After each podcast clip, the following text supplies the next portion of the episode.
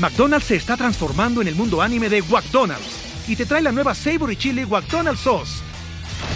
Los mejores sabores se unen en esta legendaria salsa para que tus 10-piece chicken wack papitas y Sprite se conviertan en un meal ultra poderoso.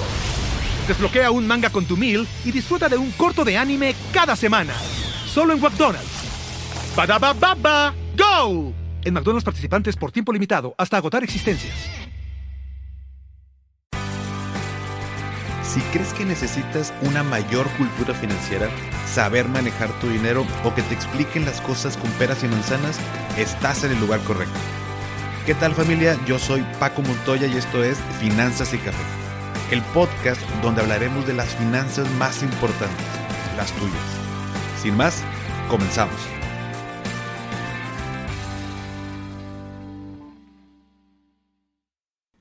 Hola a todos y bienvenidos de nuevo a Finanzas y Café. Espero que estén teniendo un excelente inicio de semana. Y como todos los lunes, hoy es día de lanzar episodio y vamos a comenzar con un pensamiento que me gustó mucho de Ralph Waldo Emerson, que dice, no ha aprendido las lecciones de la vida quien diariamente no vence algún temor.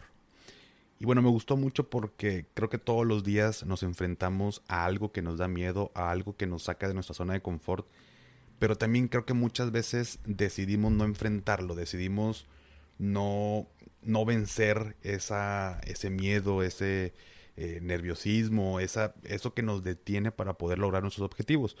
Y también es cierto que cuando uno enfrenta diariamente a eso que nos, que nos da miedo, a eso que no queremos hacer, eventualmente ya lo podemos lograr con mucha facilidad. Y del otro lado de los miedos, del otro lado de, de ese nervio, de, eso que nos detiene, están las metas a las que queremos llegar. Entonces, hoy te invito, no que venzas todos tus miedos, pero que sí te, puedas enfocar. Yo sé que tú sabes a qué le tienes miedo, entonces a eso vamos a enfrentarnos todos los días, poco a poquito, hasta que sea algo que, que se convierta en un hábito y vas a ver cómo te sientes mucho mejor contigo mismo o contigo mismo. Muy bien, y después de esta introducción, ahora sí vamos a platicar sobre el tema de hoy que es la reforma en el sistema de pensiones. Y bueno, ¿por qué es importante o por qué decidí hacer un episodio relativo al tema? Bueno, el próximo primero de julio se cumplen 23 años del inicio del sistema de ahorro para el retiro basado en cuentas individuales. Y es este sistema donde los que cotizamos en el IMSS después de esa fecha tenemos pues lo que ya conocemos como Afores, que son las administradoras de fondo para el retiro sin embargo, mucho se ha hablado de ellas desde su creación. Sin embargo, hasta hace apenas uno o dos años le empezamos a dar en México como que un poco más de importancia, ya que se acercan los primeros pensionados bajo este esquema. Y la preocupación radica en que prácticamente el retiro por medio de la FORE no está garantizado. Ni siquiera para mantener el mismo nivel de vida que llevamos actualmente. La semana pasada, bueno, el presidente de nuestro país, el presidente de México, Andrés Manuel López Obrador, señalaba en conferencia que se está preparando una reforma al sistema de pensiones, ya que, bueno, como todos sabemos, pues no ha funcionado como debería. Y la realidad es que no quiero entrar aquí en un tema político porque no es la finalidad de este podcast y sin duda todo esto también trae un fondo definitivamente. Sin embargo, todos sabemos que es preocupante el sistema de pensiones actual. Pero más allá de eso, de que sí necesitemos una reforma en nuestro sistema de pensiones, a mí me preocupa más otro asunto, que es la baja tasa de aportación.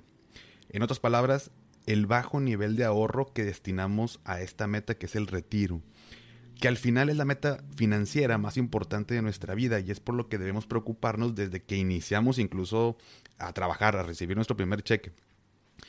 Y bueno, ya les he platicado un poco en mi cuenta y en este podcast sobre los resultados de una encuesta, que es la encuesta nacional acerca del conocimiento y percepción del sistema de ahorro para el retiro, que se hizo en México en el 2017 por la CONSAR.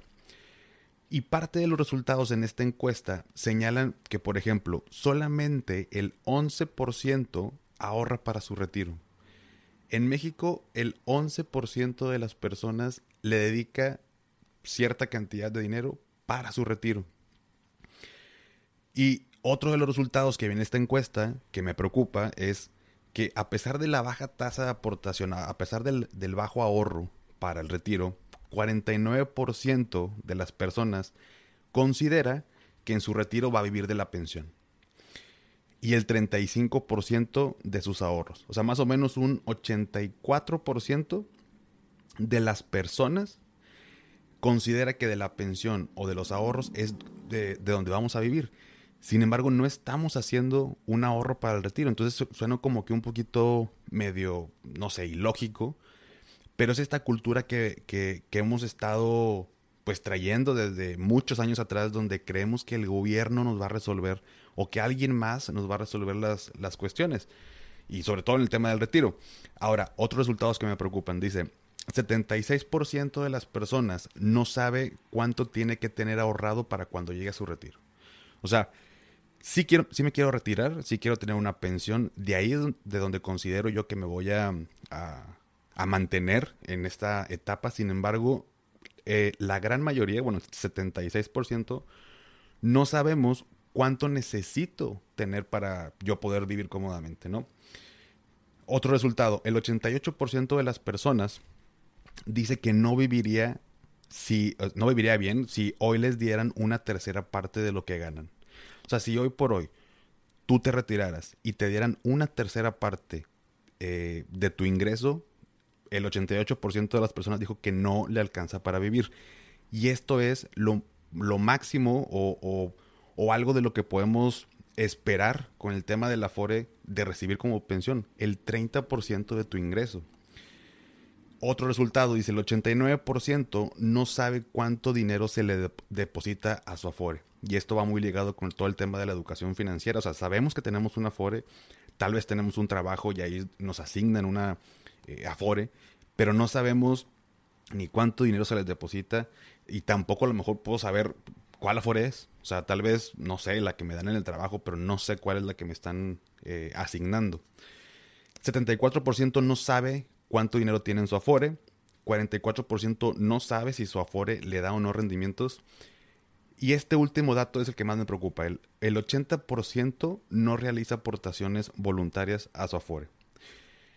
Y no, y no es que quiera promover el hecho de hacer aportaciones voluntarias a tu Afore. De hecho, considero que no, que no debemos de, eh, enfocar todos nuestros esfuerzos en, en el Afore, sino más bien el dato que no hacemos nada extra para poder apoyar eh, esta, esta, mm, a esta etapa en, eh, eh, en, la que voy a vivir definitivamente, en la que voy a llegar.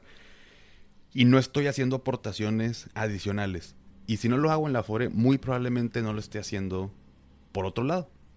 Siendo que el 11% de las personas ahorran para su retiro, muy seguramente, y a lo mejor te puedes sentir identificado, tu ahorro para el retiro es exclusivamente lo que el patrón y el gobierno y lo que te quitan a ti de tus ingresos y que se manda a la FORE.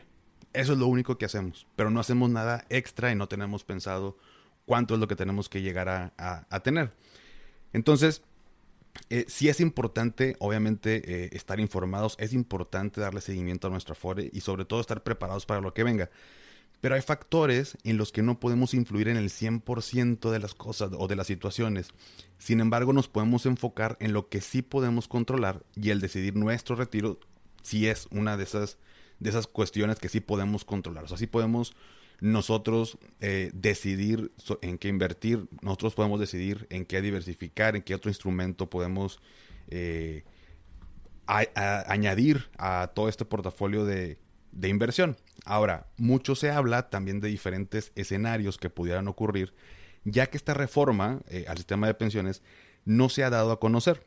Ahora, por un lado se habla de que las afores van a desaparecer como las conocemos y que el gobierno se va a encargar de administrar el dinero para nuestro retiro. Mm, otro escenario se habla de que las afores con un menor desempeño van a desaparecer y solo quedarían las más rentables o, o las que llevan un mejor control. Y otro escenario es donde todas las Afores se fusionarían en una sola. Digo, esto lo leí en un reportaje de una revista eh, muy conocida y el autor señalaba estos escenarios y la verdad es que habrá que ver primero qué pasa para después evaluar la situación y ver si nos conviene o no. No digo que no se vaya, que no sea posible, o que, perdón, que sea posible alguno de los escenarios o no. Sinceramente, eh, eso ya va a depender de otras cosas que no están en mi control, que tienen que ver con decisiones de las autoridades. Lo que sí puedo controlar, como les digo, es lo que yo puedo hacer por mí mismo, ¿no? Finalmente, bueno, lo que yo te sugiero es que también podamos analizar la información que hay en redes de una manera crítica, o sea, con argumentos, investigar, leer una, dos o tres fuentes, incluso hasta comentarlo con alguien más que también le interese el tema para poder rebotar ideas y no crear juicios apresurados que nos puedan estresar o que puedan afectar nuestras finanzas al tomar decisiones apresuradas. Entonces, me parecía muy importante hablar de este tema, de las reformas al sistema de pensiones. Todavía no no sale este tipo de, de, reformas, no, no, sabemos cómo va, cómo va a operar. Eh, ya que salga, tal vez sería bueno hacer un episodio sobre el análisis de esta, de esta reforma. Sin embargo, lo que te quiero transmitir hoy es que lejos de estresarnos, hay que ocuparnos y que recuerdes que la única persona que se hará cargo del viejito que seremos un día, o de la viejita que seremos un día, es la persona joven que eres ahora. Bien, pues hasta aquí, espero que te haya servido, que te haya gustado y si fue así, me ayudarías mucho compartiendo el episodio para que más gente le ayude o también más gente me pueda escuchar. Sígueme en Instagram como arroba finanzas y café y con gusto platicamos por allá. Que tengas excelente inicio de semana. Hasta pronto.